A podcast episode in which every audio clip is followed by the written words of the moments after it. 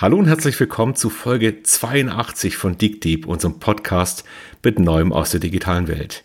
Heute haben wir eine ganz besondere Folge, denn wir sind nicht nur zu zweit, nein, wir sind nicht zu dritt, wir sind gleich zu fünft. Wir haben ein ganzes Team dabei und zwar ein Team, das sich auf eine wilde Reise gemacht hat, Elektromobilität ausprobiert hat.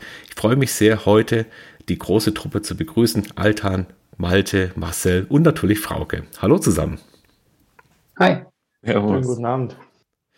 Ja, eine ganz, ja, eine ganz ungewöhnliche Situation, Frauke. Ja? Normalerweise sind wir immer zu dritt und nehmen uns einen Gesprächspartner raus. Aber uns vereint eine Sache. Wir sind, da bin ich jetzt sogar auch in der Doppelrolle heute, wir sind nach Italien gefahren.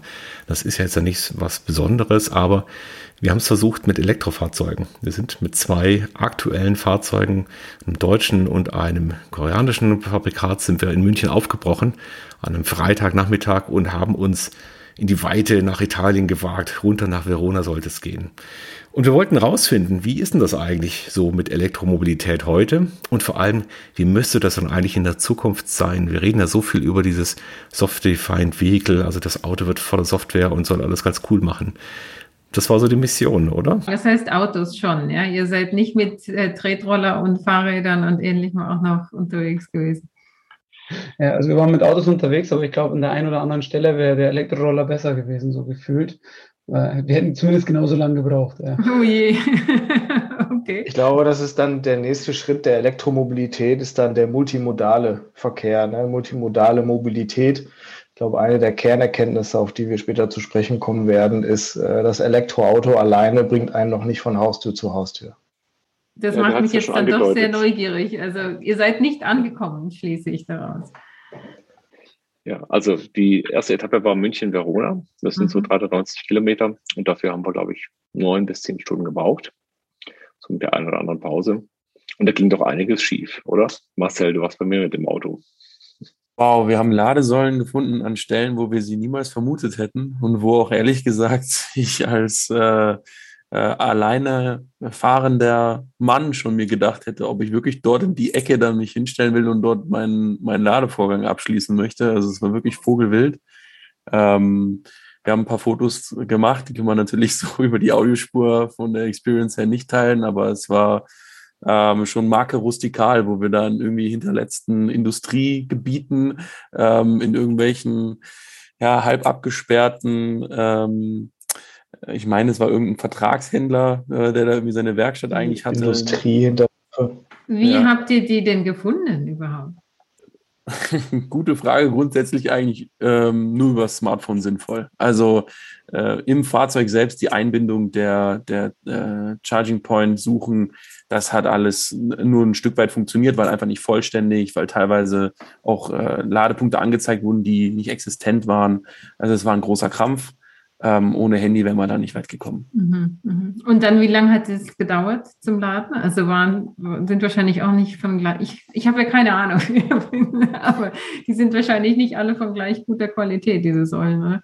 Also wenn man dann mal dazu kam, laden zu können, dann, dann ging es natürlich extrem unterschiedlich schnell, je nachdem, wie die Ladesäulen ausgestattet waren. Mhm. Aber das war ja der nächste Krampf. Also da hatten wir uns ja auch, Alter, ich glaube, da hast du ja äh, deine Erfahrung gemacht in Garmisch äh, in der Zwischenstation, wo wir wirklich krampfhaft versucht haben, uns mit der Ladesäule zu verknüpfen. Ja, korrekt. Das ähm, Handy hat der Marcel schon angesprochen. Das ist eigentlich auch das Mittel, mit dem du nicht nur die Ladesäule findest, sondern auch bezahlen solltest und mit dem du den Ladevorgang startest. Wenn allerdings die Verbindung zwischen Handy und Ladesäule nicht funktioniert, dann kannst du halt auch nicht laden was dementsprechend auch für uns eine der größten Herausforderungen auf dem Weg war, herauszufinden, mit welchem Mittel man den Vorgang starten und dann auch bezahlen kann. Also ohne Handy ist nicht. Das, das war tatsächlich so ein Thema. Also wir hatten zwar auch eine Karte dabei, um das Ganze quasi ohne Software zu starten, aber du musst ja dann auch die richtige Karte von dem richtigen Anbieter und der richtigen Ladesäule, sage ich jetzt mal, Verwaltung mit dabei haben. Und äh, das ist dann natürlich auf eine Strecke von Deutschland über Österreich nach Italien auch eine Challenge, weil du ja nicht einen europäischen Anbieter hast, der überall gleich ist, sondern auch unterschiedliche. Und wir haben auch auf dem Weg einen anderen Fahrer kennengelernt, der gemeint hat, er hat vier oder fünf solche Karten dabei, falls das Software nicht funktioniert, was natürlich zu einem immensen Wust an Administration und äh, Kreditkarten führen würde, die du mit dir äh, rumtragen müsstest. Also das war wirklich äh, überraschend, wenn man das nicht gewohnt ist, auch äh, Augen öffnend. Wobei man dazu sagen muss, wir haben ja letztendlich mit einem Handy und einer Karte eigentlich an allen zumindest Ladestationen, die funktioniert haben, das Fahrzeug auch laden können. Ähm, natürlich gab es auch Ladestationen, wo wir am Ende gar nicht laden konnten, was glaube ich aber weniger an der Kommunikation von Karte und Handy zu Ladestationen äh, gescheitert ist, als äh, an der End-zu-End-Information. Das heißt, äh, schon alleine, dass die Karte an der Ladestation funktioniert hat, hat teilweise funktioniert. Dann hat es aber nicht funktioniert, dass die Ladestation auch das Signal ans Auto übermittelt hat und das Auto gesagt hat, okay, wenn die mhm. Ladestation den Ladevorgang freigibt, dann fange ich als Fahrzeug jetzt auch an zu laden. Also da kennen wir natürlich aus der Automobilberatung jetzt auch viele äh, Pain Points, ähm, auch an die Erzählung der Elektromobilitätserfahrung. Äh, da sind ja auch die Erfahrungen von Herrn Dies sehr, sehr präsent in der Presse. Das kriegen wir ja alles mit. Da beschäftigen wir uns ja auch mit.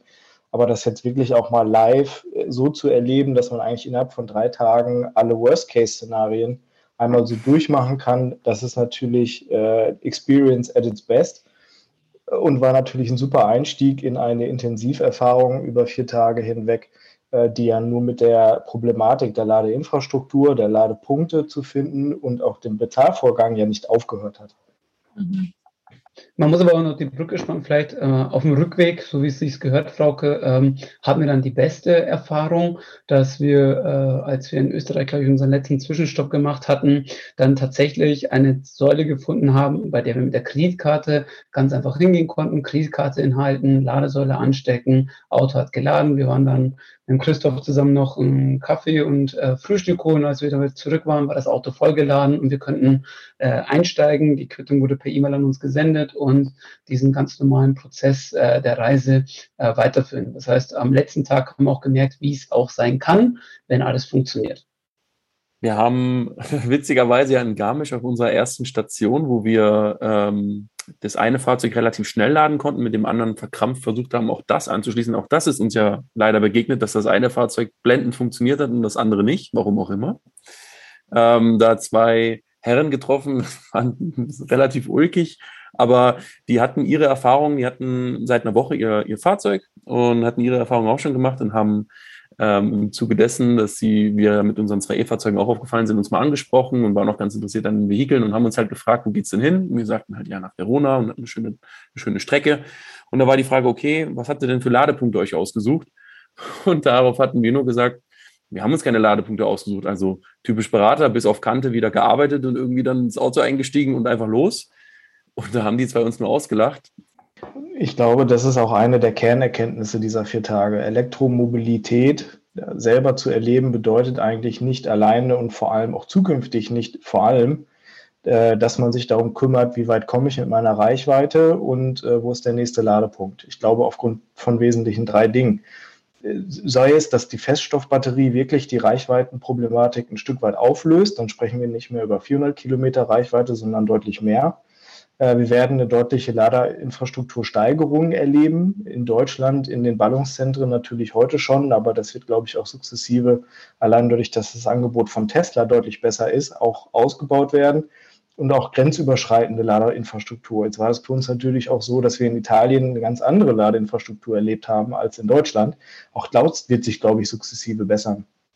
Deswegen glaube ich, wird das, was eigentlich die Elektromobilität am Ende erfolgreich macht, nicht alleine die Reichweitendiskussion sein. Das, was es erfolgreich machen wird, ist diese Diskussion, die wir im Fahrzeug erlebt haben und die wir im Fahrzeug geführt haben. Das heißt, wie komme ich zum nächsten Ladepunkt? Ich brauche ein Handy, weil die Navigation sagt mir nicht ein eindeutig, äh, übrigens, du hast nur noch 200 äh, Kilometer Reichweite und müsstest jetzt eigentlich mal an die Navigation denken und ich biete dir jetzt mal drei äh, Ladepunkte an. Wir hatten in dem einen Fahrzeug die Situation, dass die ähm, Dauer der Navigation sich plötzlich um zwei Stunden in der Ankunftszeit ähm, verzögert hat und wir das gar nicht mitbekommen haben, weil wir keine Pop-up-Information gekriegt haben, dass die Navigation jetzt automatisiert einen Ladepunkt eingeplant hat. Mhm. Na, also uns völlig übersteuert hat als Nutzer mhm. aus einer Intelligenz heraus, die uns sagt, naja, besser so, als wenn er gar nicht ankommt. Und da wird es dann spannend, wie zukünftig dann äh, das, das, die User Experience im Fahrzeug aussieht zwischen Mensch-Maschine. Habe ich jetzt nicht ganz verstanden. Also da wurde die Route umgelegt, damit ihr laden könnt und ihr habt das nicht genau. mitgekriegt? Also? Okay. Genau. da kann man sehr schön sehen, dass jetzt die Hersteller lernen müssen, dass eben das Auto nicht mehr für die Mobilität ausreichend ist, sondern das ist eben das Auto und eine Infrastruktur und sehr viele Live-Informationen. Das heißt auch sehr viele grenzüberschreitenden Systeme, IT-Informationssysteme, die ich andocken muss. Und es gibt Hersteller durchaus auch, wenn man das in Deutschland anschaut, die das wirklich sehr, sehr gut inzwischen hinbekommen. Das heißt, einerseits die Information, wie baue ich meine Navigation idealerweise aus? Auch das war ein ganz großes Lernfeld. Da sind teilweise Ladesäulen rausgefallen, weil sie einen Tick zu weit von der Autobahn weg waren, aber der Korridor zu eng gelegt war zum Beispiel. Das zweite dann dieses Thema, wie kann ich denn Live-Informationen über den Belegungszustand, aber auch über die, die Funktionsfähigkeit einer Ladesäule mit reinspielen. Also dieses Thema, woher weiß ich, dass ich dann auch dort wirklich laden kann. Aber auch die Abrechnung und das ganze Thema Payment kommt in den Fahrzeugen an, nicht nur für Ladesäulen, auch für Tankstellen haben es inzwischen, zum Beispiel bei Mercedes, BMW geht in eine ähnliche Richtung. Das heißt, da merkt man, dass die OEMs so Schritt für Schritt feststellen, ich muss das integrieren, ich muss mich auch darum kümmern, das dem Kunden so einfach wie möglich zu machen. Aber jetzt muss ich nochmal nachfragen. Also ich hätte ja naiv gedacht, äh, dass wir jetzt in, über kurz oder lang einfach überall dort, wo es Tankstellen gibt, auch Ladesäulen haben. Dann müsste man ja zunächst das nicht so mitdenken, wie du es eben beschrieben hast, Christoph, weil dann gibt es ja die Infrastruktur. Das hat man ja jetzt schon. Also ich meine, ich muss ja jetzt auch Reichweite zirkulieren, auch wenn es nicht um eine Batterie geht. Warum muss das so anders sein bei der E-Mobilität? Ich glaube, es sind im Wesentlichen zwei Faktoren. Das eine ist, du hast einfach in dem Vergleich zu einem Tankstellennetz und zu der immer verfügbaren Menge an Benzin und dieser durchstandardisierten Nutzung über die Tanksäule, Zapfsäule, über das Bezahlsystem einfach einen ganz anderen Travel Case. Du musst ganz anders planen, du musst wissen, ich muss bezahlen können. Und du hast einfach auch im Moment eine technische Situation, die unkalkulierbar ist, was deine Reichweite angeht. Bei einem Fahrzeug, was ich ein paar Tage benutze, da weiß ich, bei einem Diesel, Benziner, wenig PS, viel PS, Hubraum, klein wenig, das kann ich aus Erfahrungswerten relativ gut kalkulieren, ob ich mit dem äh, Diesel der trotzdem 260 PS hat, irgendwie 800 Kilometer weit komme oder ob ich mit einem Benziner, der 100 PS hat, äh, auch ungefähr 20, 30 Kilometer mehr oder weniger komme, als es mir am Ende angezeigt wird, mhm. wenn ich so in den roten Bereich komme. Beim Elektrofahrzeug ist es heute noch so, dass ich über zum Beispiel die Rekuperationsmodi noch sehr stark steuern kann, wie viel Rekuperationsreichweite bekomme ich eigentlich wieder drauf. Dass ich über die Geschwindigkeit, die ich auf der Autobahn fahre, ob ich jetzt 160 oder 100 fahre, war ein wesentlicher Unterschied. Wir haben uns irgendwann mit 80 km/h hinter den LKW gehangen, einfach nur um Reichweite zu sparen. Und das erzeugt einfach eine ganz andere äh, Notwendigkeit der Planung und der aktiven, also viel aktiveren Nutzung des Fahrzeugs und der ganzen Umstände, und dann kommt man irgendwann halt auch in sowas wie CW-Werte. Ne? Also wie viel Windwiderstand bei wie viel Geschwindigkeit auf der Autobahn muss ich irgendwie rechnen? Und wenn ich keine Reichweite habe, klemme ich mich mit 80 hinter den LKW. Die, die Notwendigkeit habe ich nicht, weil die Technologie beim Auto einfach so standardisierbar, einfach auch planbar ist, äh, dass ich keine große Differenzierung zwischen den Herstellern habe.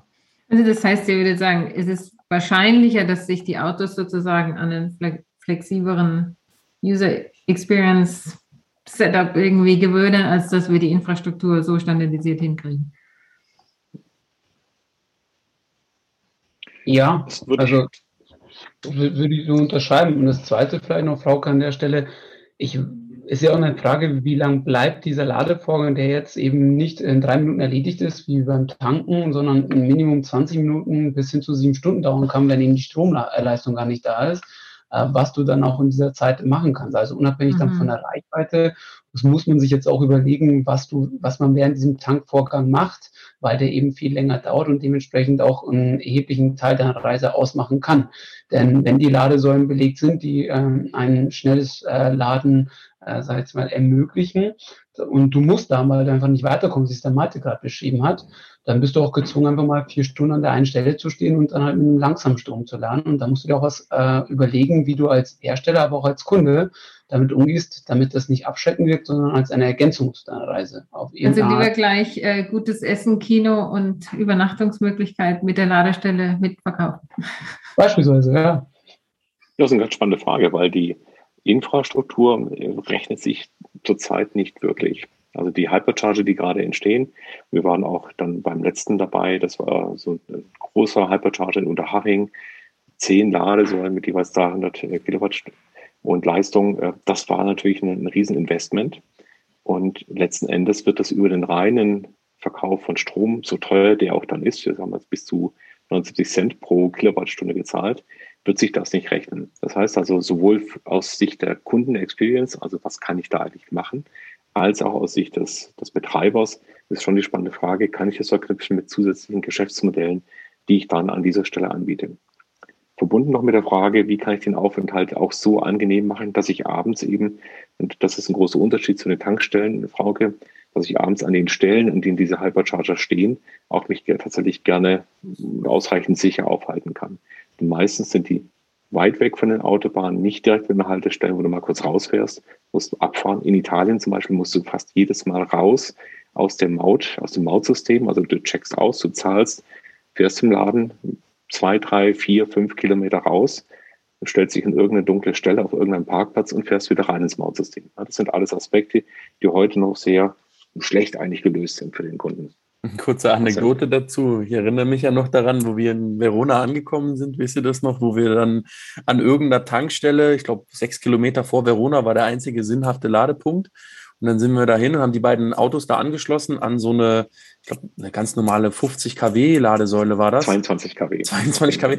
Mitten in der Pampa quasi, neben der Tankstelle. Aber das Einzige, was so Sinn ergeben würde, ist halt ein High Power Charger, der dir wirklich dann mit 350 kW dort äh, Leistung reinballert und du wirklich am Ende da schnell deinen, deinen Ladevorgang abschließen kannst. Ergo konnten wir da eigentlich nur die, die Dinge anschließen und sind dann von dort mit dem Taxi in die Stadt gefahren. Das ist auch intermodales äh, äh, Verkehren von A nach B äh, der neuesten Schiene. Ähm, da wäre jetzt der Roller gut gewesen, den man aus klar, dem Kofferraum Aus dem Kofferraum rausziehen, genau. Ja, ja, richtig. Genau, dann haben wir vier E-Roller noch im Fahrzeug und die, die nehmen wir dann, um in die Stadt zu kommen. Aber was mich jetzt wundert doch, ist, dass da nicht ähm, die E- Fahrzeuggeeks schon längst eine App entworfen haben, auf der man die ganzen Stationen crowdsourced einträgt, wie auf ähm, OpenStreetMap mit ihrer Ladegeschwindigkeit. Das, das, das, das gibt es also, natürlich alles, ja. Also das ist tatsächlich so. Und deswegen, ich glaube, wir reden hier an der Stelle ganz klar über eine Übergangsphase. Ihr seht ja am Tankstellennetz, wie stark so ein Standard ist. Wenn ich jeden Rüssel mit einer definierten Benzin- oder Dieselqualität da reinstecken kann und es funktioniert weltweit einigermaßen gleich. Und da sind wir noch nicht, aber die Standards sind letzten Endes schon gesetzt. Also die Stecker sind standardisiert. Es gibt nur noch ganz wenige Varianten. Und wir haben natürlich auch jetzt immer mehr Apps, die sich da oben drüber setzen und die mir sowohl äh, die Anzeige als auch das Bezahlen ermöglichen. Was trotzdem sehr spannend war für uns auch, ist ja die Frage, was hat denn jetzt der Hersteller dieser Fahrzeuge eigentlich von uns mitbekommen? Die Situation war immer relativ gleich. Einer ist gefahren, meistens ziemlich krampfhaft auf die, auf die Geschwindigkeit bedacht oder auf den LKW, der davor gefahren ist. Und die zweite Person im Auto hat nichts anderes gemacht, als die ganze Zeit mit dem Handy in der, in der Hand äh, über verschiedene Apps, über Google, über die ganzen SOs und INBWs und so weiter Apps versucht rauszufinden, wo könnte es denn passen. Und äh, im Wesentlichen haben wir also unsere gesamte Reise und aber, aber auch alles, was wir bezahlt, was wir konsumiert haben, außerhalb des Ökosystems des Autos gemacht. Alter, du wolltest gerade noch was sagen, glaube ich. Ja, also ich habe mich in dieser Reise wirklich an die Zeit mit meinen Eltern erinnert, wenn wir in Urlaub gefahren sind. Da hat halt früher auch immer einer eine Karte in der Hand gehabt und hat geguckt, äh, wann man von der Autobahn runter musste, um sich dann eben auf die äh, richtigen Straße einzureihen, dann irgendwie am Ziel anzukommen. Und so ähnlich war es dann halt mit uns mit den Tanksäulen. Aber äh, verbunden jetzt mit dem, was ansteht, auch wenn wir in einer Übergangsphase sind, muss es ja komfortabel sein. Und da äh, auf deine Frage vorher nochmal bezogen, was ist denn heute anders? Als in der Zukunft. Ich glaube, in Zukunft spielt wirklich eine Rolle, wo tanke ich denn und was mache ich da nebenbei? Und das ist ja genau dieser Bezug, den der Christoph gerade herstellen wollte. Ähm, was wissen eigentlich die Automobilhersteller über uns und was können sie uns dann über den Zielort sagen, an dem wir uns gerade befinden, was wir in dieser Zeit machen könnten? Und das sind ja Informationen zu dem, zum einen, die man komplett anders als heute verarbeiten könnte und Potenziale jetzt bezüglich Geschäft, an dem man nochmal gucken könnte, was, wie kann denn der Kunde davon profitieren, um das A so angenehm wie möglich zu machen, aber gleichzeitig aber auch mit einem Lückenfüller ähm, ja, angenehm zu gestalten. Was hättet ihr denn da am liebsten gemacht in diesen langen Wartezeiten? Also im Auto oder war es wirklich das, dass man nicht wohin konnte? Oder wie, wie was, was, was, was, müsst, was hätte euch denn, was, was wäre denn der nächste Schritt gewesen, den euch das Auto hätte bieten können?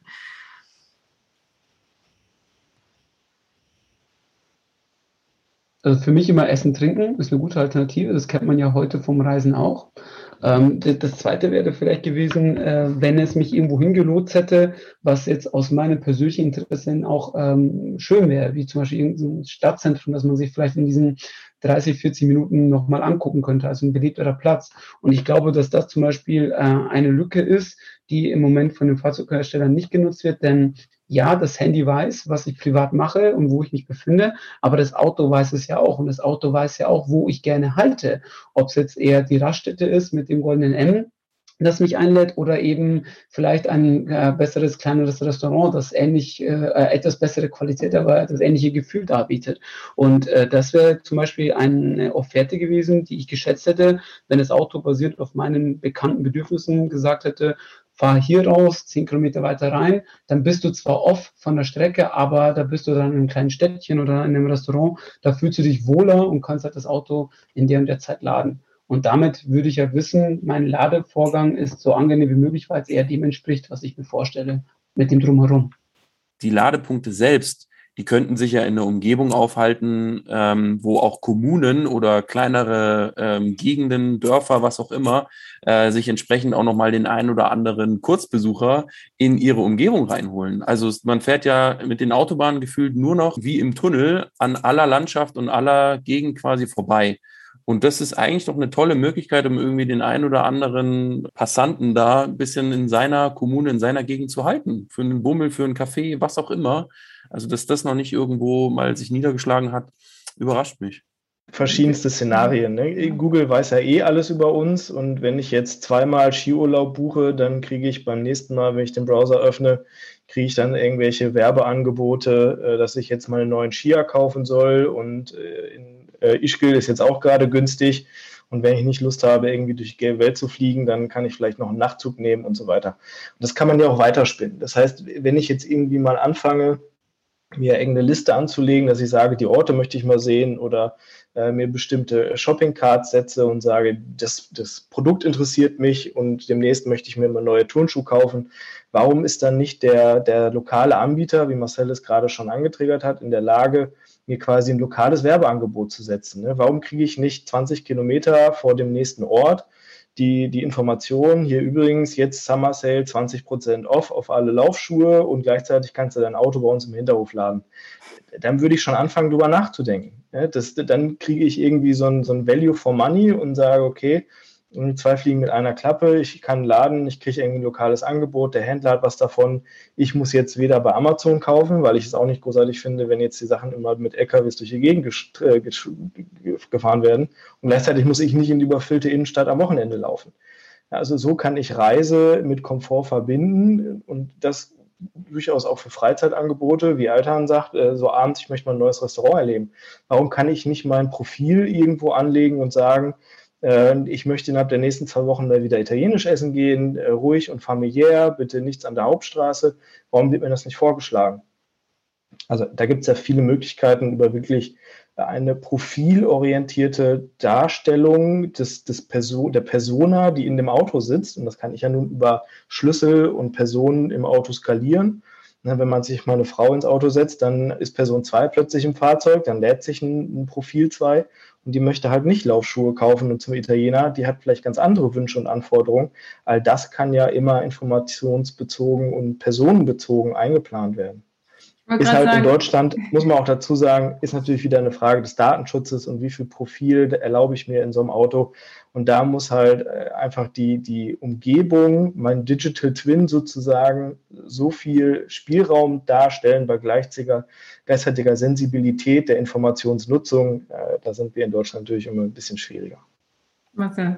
Ja, aber mal auch mal ganz ehrlich auf der anderen Seite, wer von uns hier glaubt, dass diese Art von äh, Profil ähm, und diese Art von Umsetzung von, von Daten innerhalb einer ähm, wirklichen kundenzentrierten, kundenzentrierten Vorschlägen, dass sie tatsächlich durch die OEMs umgesetzt werden, bevor es ein Mobilfunkanbieter tut oder ein, ein, ein äh, Mobilanbieter tut, wie Google oder Apple, der schreit jetzt laut hier, weil ich glaube, das wird am Ende der, Fa der Fall sein, dass wir hier ewig irgendwie den, ähm, den Googles und Apples hinterherlaufen. Und das ist eigentlich das, was mich so ein bisschen, ähm, ja, schon ein bisschen frustriert an der Stelle, dass ich denke, das könnten eigentlich auch äh, OEMs an vielen Stellen einfach besser. Ähm, und sie nutzen aber diese Gelegenheit nicht. Sie haben den Kunden bei sich, sie haben den Kunden im Fahrzeug, aber es läuft tatsächlich immer alles irgendwie über die Klassiker, Google, Apple und die haben den Kunden in der Hand und die werden es auch am Ende des Tages, so sieht es im Augenblick aus, einfach auch schneller und professioneller umgesetzt haben. Da können wir ja mal drei Beispiele nehmen. Wir nehmen einen deutschen Hersteller, der sehr stark aus der klassischen hardwareorientierten Entwicklung kommt. Das heißt, ich baue irgendwie ein Auto und früher war irgendwie höher, weiter, schneller wichtig. Das heißt, ich muss auf deutschen Autobahnen irgendwie meine 250 bis 300 km/h fahren können. Äh, das spricht natürlich so einen klassischen Car-Guy wie mich total an und Benzin muss irgendwie stinken. Und jetzt hat so ein Elektrofahrzeug irgendwie ein ganz anderes Wertversprechen und eine andere Form der Mobilität. Wenn wir jetzt das Pendant auf der anderen Seite nehmen und wirklich jetzt Apple mit seinem iCar kommt, was seit vielen Jahren irgendwie so in den Medien weiterschwillt und alle haben jetzt das Gefühl, oh, die holen sich jetzt so viele Ingenieure und Techniker da rein, jetzt kommt es nämlich doch irgendwann, die denken das wirklich von der digitalen Infrastruktur her. Das heißt, ähnlich wie äh, ein Tesla kommt jetzt das Hardware eigentlich um die Software rum. Das wirkt ja eine ganz andere Funktionalität. Und wenn ich dann auch noch meine vollständige Infrastruktur habe, dass ich eigentlich nichts anderes mehr brauche als nur noch mein Handy, weil mein Handy in dem, was dahinter steckt, zwar ja nur die Oberfläche ist, aber dahinter steckt eigentlich ja meine Infrastruktur, mein Digital Twin, weil der kann sich auf meinem, auf meinem iPad widerspiegeln, auf meinem iPhone, dann irgendwann in meinem iCar. Ich bin immer dieser Digital Twin. Und Tesla hat es meiner Meinung nach recht gut geschafft, genau irgendwo die Mitte zu finden, mittlerweile, nach anfänglichen sehr hohen Qualitätsschwierigkeiten und natürlich auch Service-Schwierigkeiten, äh, die man alle so in den Medien mitbekommen hat, aber mittlerweile eigentlich so den besten Mittelweg gefunden hat zwischen der Funktionalität im Auto Funktionsanforderungen, also es kamen ja auch viele Funktionsneuerungen und Ideen aus dem Markt vom Kunden selbst. Ja, die schöne Erfolgsgeschichte mit der äh, Belüftung des Autos im Hund, das sich irgendein Amerikaner mal gewünscht hat über Twitter und irgendwie zwei Monate später gab die Funktion ins Auto. Und da muss sich einfach ein deutscher oder ein europäischer, sagen wir mal, OEM, der sehr stark aus der alten, sehr hardwareorientierten Denke kommt, entweder neu erfinden oder er muss den richtigen Partner finden. Der Partner kann ja auch in-house sein, es kann ja ein Corporate-Partner sein. Das ist ja jetzt, glaube ich, sogar die beste Lösung, die man am Ende finden kann. Aber man muss auch einfach mit neuen Playern arbeiten. Daimler hat es so geschafft. Die haben sich digital lernen neu erfunden, weil sie aus dem Silicon Valley die richtigen Leute geholt haben. Ähm, und ich glaube, da tut sich der ein oder andere äh, OEM, deutsch oder auch international, gut daran, einfach die Leute zu holen, die einfach aus dieser digitalen Welt kommen und auch in digital denken. Die, die Frage, die man sich hier stellen muss, äh, um daran auch anzuschließen, was will man denn in Zukunft? Also will man in Zukunft der sein, der die Autos entwickelt, der die Autos baut, oder will man ein Mobilitätsanbieter sein, der eben ein bisschen größer an der Stelle denken muss, um dann der die Brücken zu schlagen? Ob man das jetzt selber macht oder mit Partnern macht, das ist für mich dann wirklich an der Stelle sogar die zweite Frage, die man sich stellen müsste, sondern die erste Frage ist halt wirklich, äh, was ist das Produkt und mit was will ich äh, am Ende handeln und mein Geschäft betreiben? Und darauf hingehen, glaube ich, kann man wirklich die Entwicklungen in aller Version, sowieso wie du sie jetzt gerade aufgemalt hast, ähm, durchführen. Da gibt es auch unterschiedlichste Beispiele für. Ich denke aber, ähm, dass eben diese Frage noch nicht vollumfänglich beantwortet ist, beziehungsweise noch nicht so eindeutig beantwortet ist, dass sich daraus diese bekannten Modelle, die wir heute haben, dann auf die Zukunft applizieren lassen, beziehungsweise ändern lassen. Und es, man muss immer mit Situationen und Einflüssen rechnen, die heute nicht planbar sind. Nehmen wir die, ich glaube in Stuttgart war es, abgebrannte Halle mit Elektrobussen. Die erste Reaktion weiterer Städte und Kommunen darauf war, keine Elektrobusse mehr. Was eigentlich von der Funktion, der Nutzung und auch dem ökologischen Aspekt des Ganzen eigentlich ein super Ansatz war, zu sagen, ich stelle jetzt auch, wie in Braunschweig beispielsweise, auch Elektrobusse um, ich habe Rekuperationsplatten in den Lader, in den Haltestellen ich muss gar nicht mehr irgendwo meinen Strecker dran packen, weil ich bleibe jetzt zwei Minuten an jeder Haltestelle stehen, lade dabei irgendwie meine, meine Akkus auf und schaffe damit auch immer den Weg bis zur nächsten Haltestelle. Also der Use Case funktioniert ja eigentlich relativ gut und ist auch aus ökologischen Aspekten, glaube ich, sehr sinnvoll.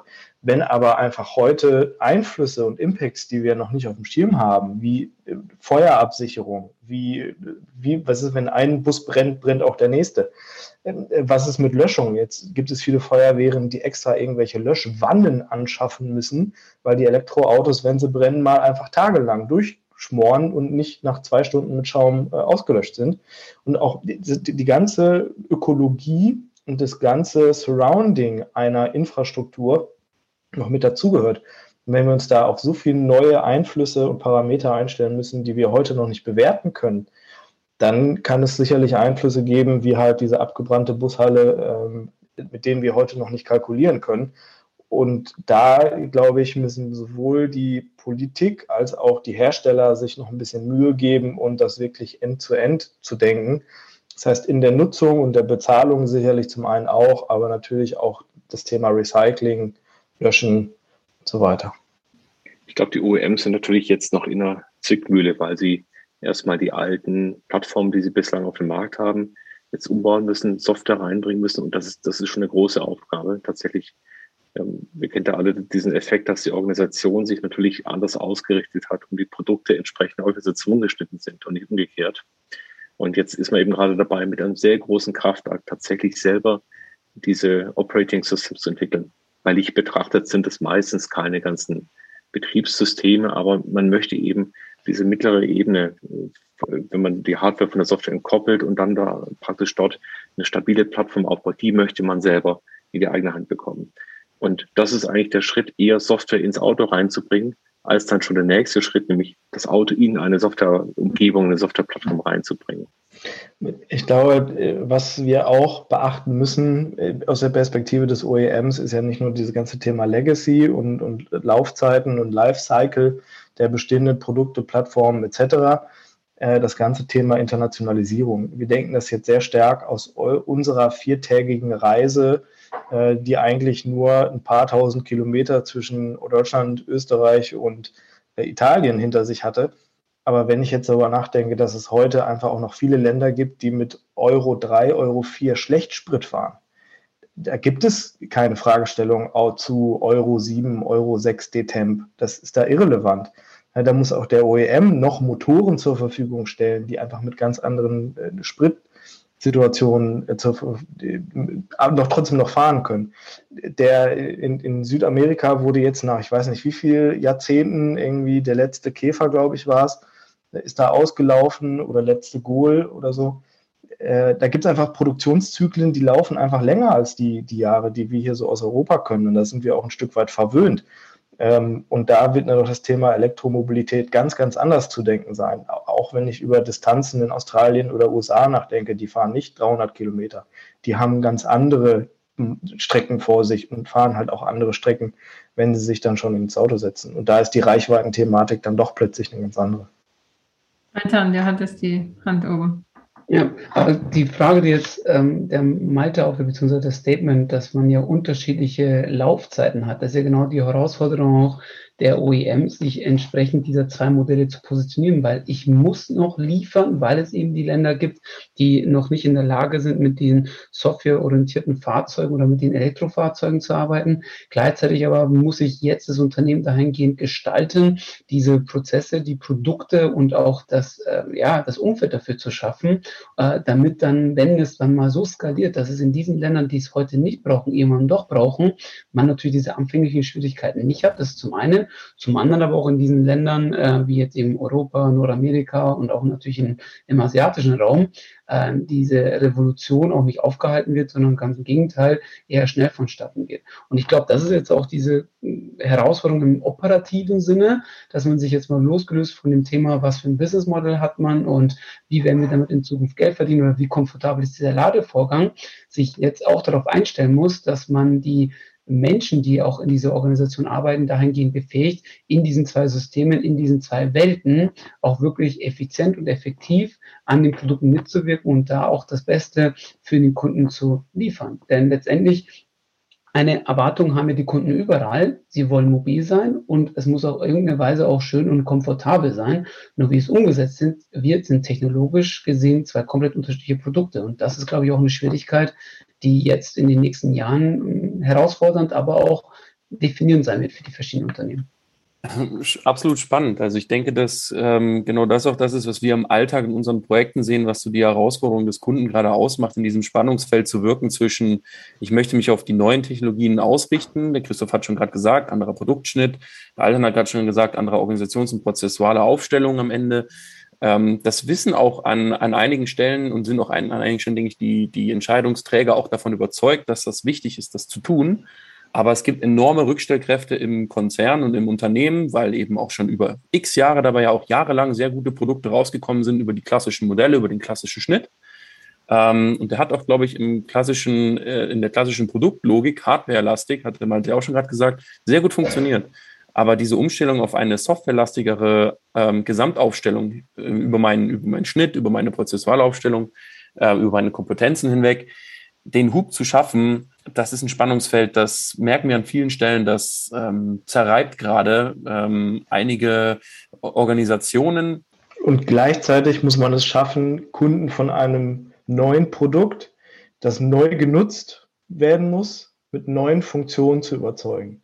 Weil wenn ich jetzt äh, mir, mich in die Situation meines Vaters versetze, der würde sich so ein Auto nicht kaufen nicht, weil er sich nicht die Mühe machen würde, an eine Ladesäule zu fahren, sondern weil er keine Lust hätte, sich vorher damit auseinanderzusetzen. Der fährt einen Diesel und dann fährt er ewig und dann tankt er einmal die Woche und dann reicht das. Deswegen ist da der Case für ihn andere. Das ist uninteressant. Wenn ich dann an die neue Generation denke, die jetzt nachkommt, die jetzt in die Mobilität reinwächst, die den Führerschein macht. Jetzt gibt es Diskussionen, fangen wir an mit begleitetem Führerschein ab 16, die Mobilität anders erleben die vielleicht nicht mehr wie wir äh, Taxi und Mietwagen nehmen, sondern egal wo sie sind, immer ein äh, Share Now nehmen oder ein anderes System, ist ehrlich völlig egal welches, sondern einfach auch wieder nur auf dem Handy ihren Digital Twin haben und in jedem Auto der Fahrer sind, egal was für eine Marke vorne dran ist. Die setzen sich rein und wollen innerhalb von fünf Sekunden in der Lage sein, heute sogar teilweise ohne Schlüssel, das heißt, nur durch Öffnen mit Bluetooth, durch meinen Account bin ich in der Lage, das Auto zu öffnen und zu bezahlen. Und dann will ich keinen Handschalter haben, weswegen viele Hersteller heute jetzt auch entschieden haben oder in letzter Zeit entschieden haben, die Handschalter aussterben zu lassen und nur noch Automaten anzubieten, weil der neue Nutzer, der neue Mobilität lebt, der setzt sich in jedes Auto, da ist es egal, wie es aussieht, das muss sofort funktionieren. Und der alte Nutzer, der sagt, ich will mich nicht um Ladeinfrastruktur kümmern, der ganz neue Nutzer, der Mobilität neu erlebt, der voll funktional sein will, der will sofort über Spotify seine Musik im Auto hören, der will sofort fahren können, der will auch sofort bezahlen können. Ähm, und dann so einen klassischen Car-Guy wie mich, der Auto nochmal ganz anders erlebt. Die Spannbreite des, des, des neuen Nutzers von Elektromobilität ist so hoch, dass bei gleichzeitiger Herausforderung der Transformation dieser Organisation ein sehr, sehr hohes Spannungsfeld entsteht. Malte, du hast es ganz schön beschrieben, aber auch diesen, äh, diesen Anspruch, dass Autofahren doch bitte schön auch einfach Autofahren bleiben sollen. Also ich will von A nach B und ich will irgendwie ankommen. Und das war eine ganz lustige Reaktion von vielen, die uns dann nach diesem, ja, nach dieser Instagram-Story kontaktiert hatten. Die haben gesagt, naja, ihr müsst euch halt auch vorbereiten. Der Witz ist, wir waren vorbereitet und mehr wollten wir auch gar nicht. Wir hatten uns eine App runtergeladen, wir hatten eine Karte dabei, wir hatten uns das vorher angeschaut und es hätte eigentlich alles funktionieren sollen.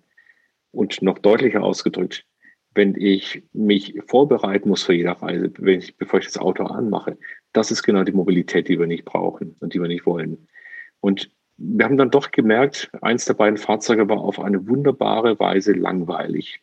Denn als dann alles funktioniert hatte auf dem Rückweg, da war das einfach ein normales Auto. Man konnte in dem Auto durch die Gegend fahren, man konnte rausgucken, man hat kein Handy nebenher gebraucht, man musste keine Angst haben, ob man ankommt. Man ist einfach mobil gewesen.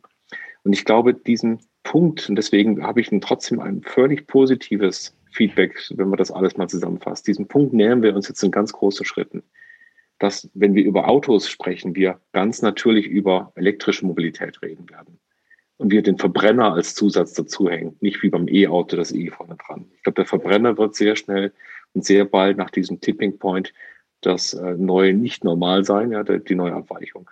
Und wir werden, wenn die Ladeinfrastruktur weiter in dieser Geschwindigkeit ausgebaut wird, werden wir auch in ganz Europa letzten Endes kurz oder lang ganz normal über die Hypercharger laden können, über Standards, die auch irgendwann funktionieren werden. Das wird sich alles regeln. Und äh, wir hatten zum Beispiel auch noch eine, ein Erlebnis an einem Hypercharger in Innsbruck. Ja, da haben mich dann noch eine Woche später die Kollegen vom Support angerufen, haben versucht, das nachzustellen, warum es nicht funktioniert hatte. Also man kümmert sich drum, man sieht das, man kann es nachvollziehen. Und das ist eine Frage der Zeit von wenigen Jahren, ein, zwei, drei Jahre, in der wir ganz normal auf Infrastrukturen zugreifen können.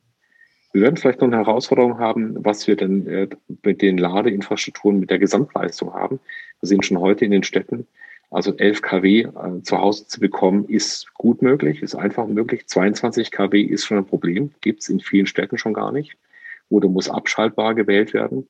Und 11 kW bei einer Batterie, die so in Richtung 100 Kilowattstunden so langsam läuft, wovon man dann vielleicht 80 Prozent auch mal tatsächlich laden möchte, ist schon eine ganz schöne lange Zeit.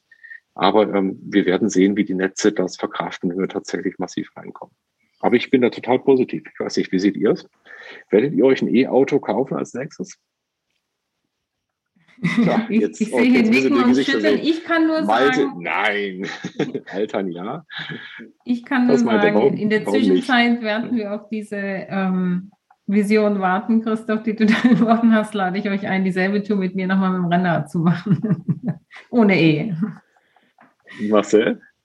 Also, ich, ich bin ja bekennender Bahnfahrer. Das schmerzt manchmal, aber es ist, glaube ich, ökologisch schon was Sinnvolles und da kann man auch schon seine Zeit gut nutzen und nutze deswegen Fahrzeuge oder Autos eigentlich hauptsächlich für Kurzstrecke und da sehr viel im Shared Mobility.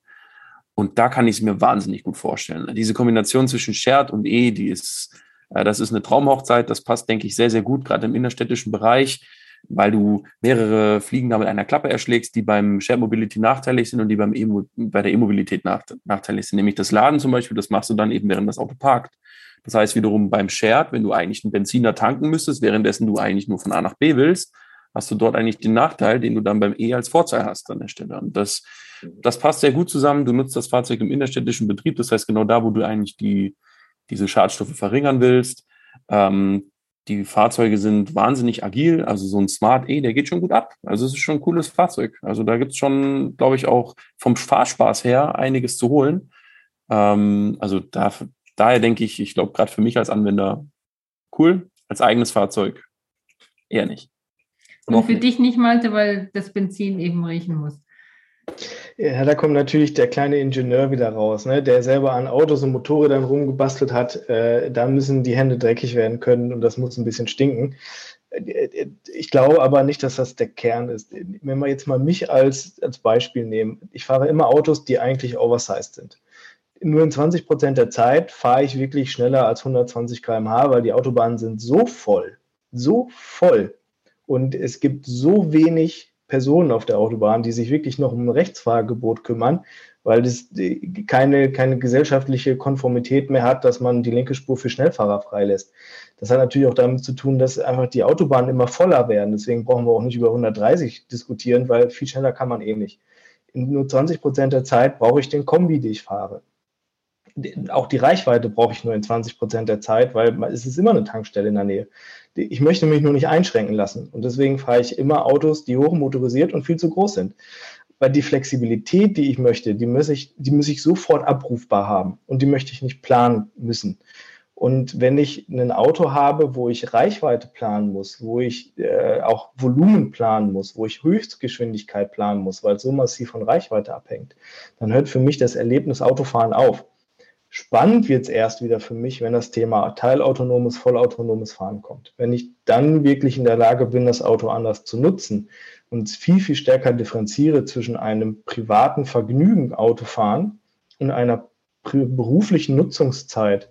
Also wirklich sage, ich spare mir mal eine Bahnfahrt äh, und fahre dafür mit einem teilautonomen oder vollautonomen Fahrzeug, kann dafür auch Zeit zwischendurch nutzen, dann ist es wieder für mich spannend.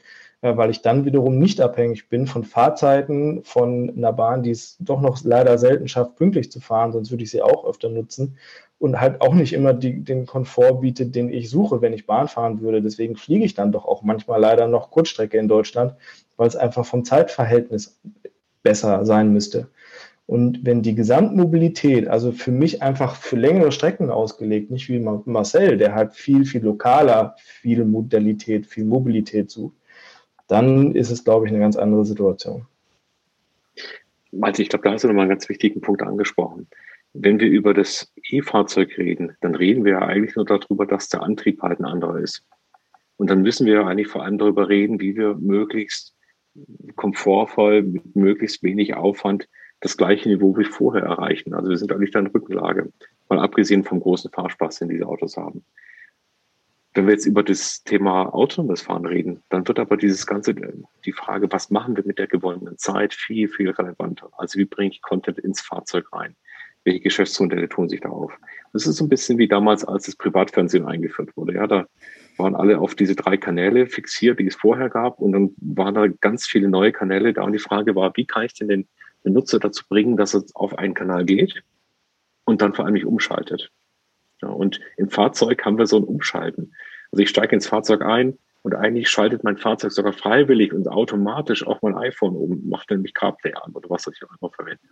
Und diese Frage wird viel relevanter. Also was mache ich damit, dass der Mensch im Fahrzeug mir gehört in dieser Zeit, dass dieser Kanal, dieser Zugang zu mir eigentlich dem UEM exklusiv gehören könnte, wenn da nicht dieses iPhone daneben liegen oder das Smartphone. Und also insofern wird vielleicht auch in der E-Mobilität völlig überschätzt, was man da an zusätzlichen Geschäftsmodellen noch drum bauen kann.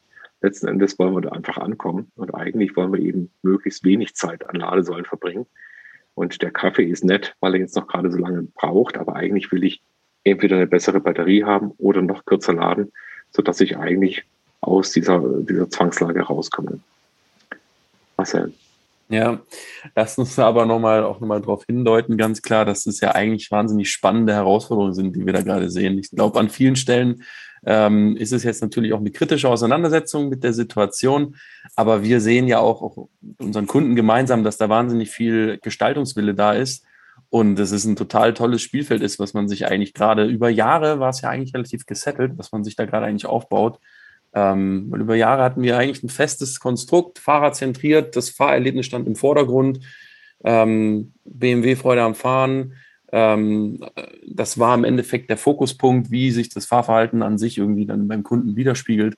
Jetzt haben wir so viel mehr Möglichkeiten, uns eigentlich da auszutoben, eigentlich eine tolle Zeit in der Branche unterwegs zu sein und ähm, viele von den Herausforderungen, die wir gerade angesprochen haben, dann einfach auch zu meistern gemeinsam. Ja, tolles Schlusswort. Also ich kann dazu nur einladen. Also wir haben gerade eine ganz, ganz tolle und herausfordernde Zeit da mit ganz, ganz vielen Veränderungen und das ist natürlich immer eine schöne Zeit auch, um über die Technologie zu kommen, über die Prozesse zu gehen, über die Veränderungen in den Strukturen, in den Organisationen. Also insofern macht es, glaube ich, gerade sehr viel Spaß, an diesen Themen zu arbeiten. Und ich freue mich sehr, dass wir nochmal die Zeit gefunden haben, unsere kleine Reise nach Italien nochmal zu rekapitulieren. Ich finde es spannend, als Berater diese Zeit zu erleben und diese Veränderung zu erleben und mitzugestalten. Ich finde es als Nutzer sehr, sehr spannend. Äh, als jemand, der gerne zu Formel 1 und DTM geht und sich mit der Formel E nicht so richtig anfreunden kann, ist, ist es eine sehr spannende Veränderung und äh, die Positionierung der OEMs, der Partner, auch der Lieferanten und der, der ganzen Technologie und Funktionen, die uns in der Zukunft erwarten wird. Äh, das finde ich sehr, sehr spannend und ich bin froh, zum richtigen Zeitpunkt äh, Teil der Mitgestaltung zu sein. Ich bin auch wirklich gespannt darauf, was in den nächsten Monaten und Jahren diesbezüglich passieren wird und freue mich auch schon auf die ganzen Themen, die wir mitbegleiten dürfen, um hier auch äh, ein wenig Einfluss zu zeigen, dass das entweder schneller oder genauso wie wir uns das vorstellen, besser von dann geht. Und man muss dazu sagen, wir hatten alle ein ordentliches Grinsen der, im, im, Gesicht, als wir mit den Elektroautos über die Pässe gerast sind. Das macht schon einfach viel Spaß. Und die Fahrzeuge fallen auf. Also, wo wir in Italien um die Kurve gefahren sind, äh, hieß es schon das ein oder andere Mal, ah, bella macchina. Und da war man dann schon im Blickfeld. In diesem Sinne spreche ich nochmal meine Einladung aus, das nächste Mal mit den mhm. Fahrrädern darunter. mit den E-Bikes, hoffe ich. Dann, dann ohne mich bitte. Nicht mein Spiel. Sehr schön. Macht's gut. Danke cool. und bis bald. Danke. Ciao. Vielen Dank. Dankeschön. Ciao.